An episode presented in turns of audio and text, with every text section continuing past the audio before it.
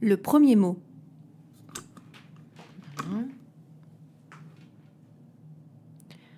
Manifestation. Rive gauche, mardi 10 décembre.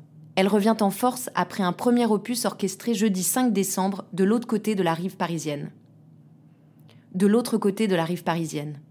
Il s'agit bien là de la manifestation contre les retraites.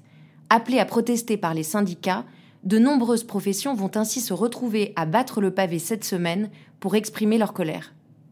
La confrontation tourne au bras de fer entre un gouvernement convaincu du bien fondé de sa démarche et souhaitant aller jusqu'au bout, et des syndicats pourtant affaiblis, mais qui retrouvent au cœur de cet épisode social des plus symboliques leur raison d'être et leur assurance. La retraite ou le retrait, qui de la rue ou du gouvernement va triompher? Mot pour mot. J'ai une question. Oui. Euh, ça, je le retirerais bien dans le. je- non, je le laisse en- à l'écrit, mais je le. re-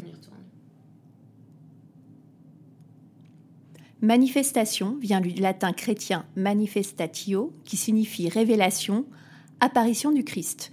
On retrouve dans cette étymologie le terme manus, traduction de main et feste, représentant le radical fen qui veut dire frapper, toucher.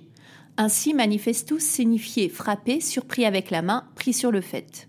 Concernant le terme manifestation, il est utilisé au XVIe siècle avec le sens de rendre visible, d'abord dans un contexte religieux, puis au XIXe siècle pour décrire un rassemblement, une foule au service d'une opinion. En grec ancien, la manifestation divine se traduisait par épiphanéa, qui a donné en français le mot épiphanie, fête de la présentation de Jésus au roi mage qui se déroule 12 jours après Noël, soit le 6 janvier. Mot à mot. Il manque un euh, accent aigu sur le et et il y a un point qui est collé avec euh, un espace là sur le on. Ok. Mais ça, il faudra que je leur dise. euh, Ouais. Mais voilà. Oui, oui, non, oui, oui, oui. On retrouve dans le terme même de la manifestation celui de main. Celle des ouvriers d'abord, dont la main travaille, mais aussi dans son verbe manus d'arrêt, confier à quelqu'un la tâche de, donner un mandat de, celle du manager ensuite, dont la main fait travailler. Non. Celle des ouvriers d'abord, dont la main travaille, mais aussi dans son verbe manus d'arrêt, confier à quelqu'un la tâche de, donner un mandat de, celle du manager, dont la main fait travailler. En son sens premier, le manager serait donc celui qui se montre capable de conduire son cheval et de l'orienter par sa dextérité. Un manager qui serait par sa main qui guide, l'alter ego de l'ouvrier qui met la main à la pâte. Cette place centrale donnée à la main dans l'organisation du travail se retrouve dans les livres d'Anna Arendt, et notamment dans Conditions de l'homme moderne. On y retrouve ce paradoxe ainsi résumé par ces mots.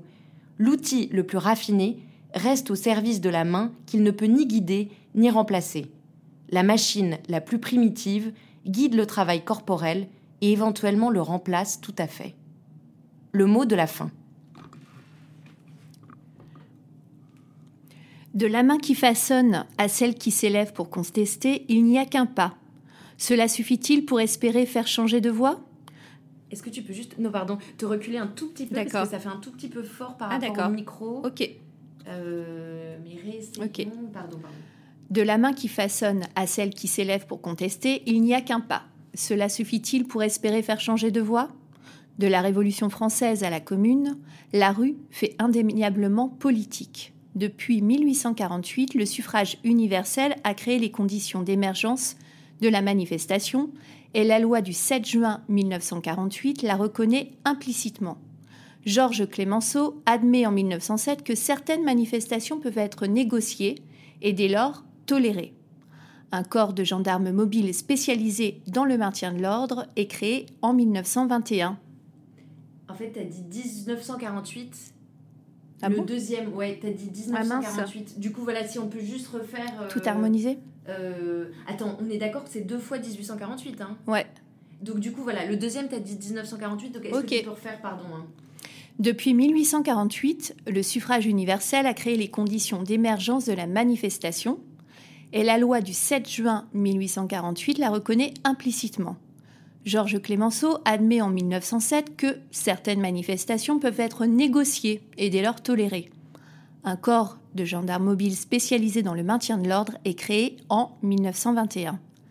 Désormais, les manifestations de rue ne jouent plus aucun rôle dans la naissance ou la mort des régimes, mais constituent en revanche un élément essentiel des deux crises politiques que furent février 1934 ou mai 1968.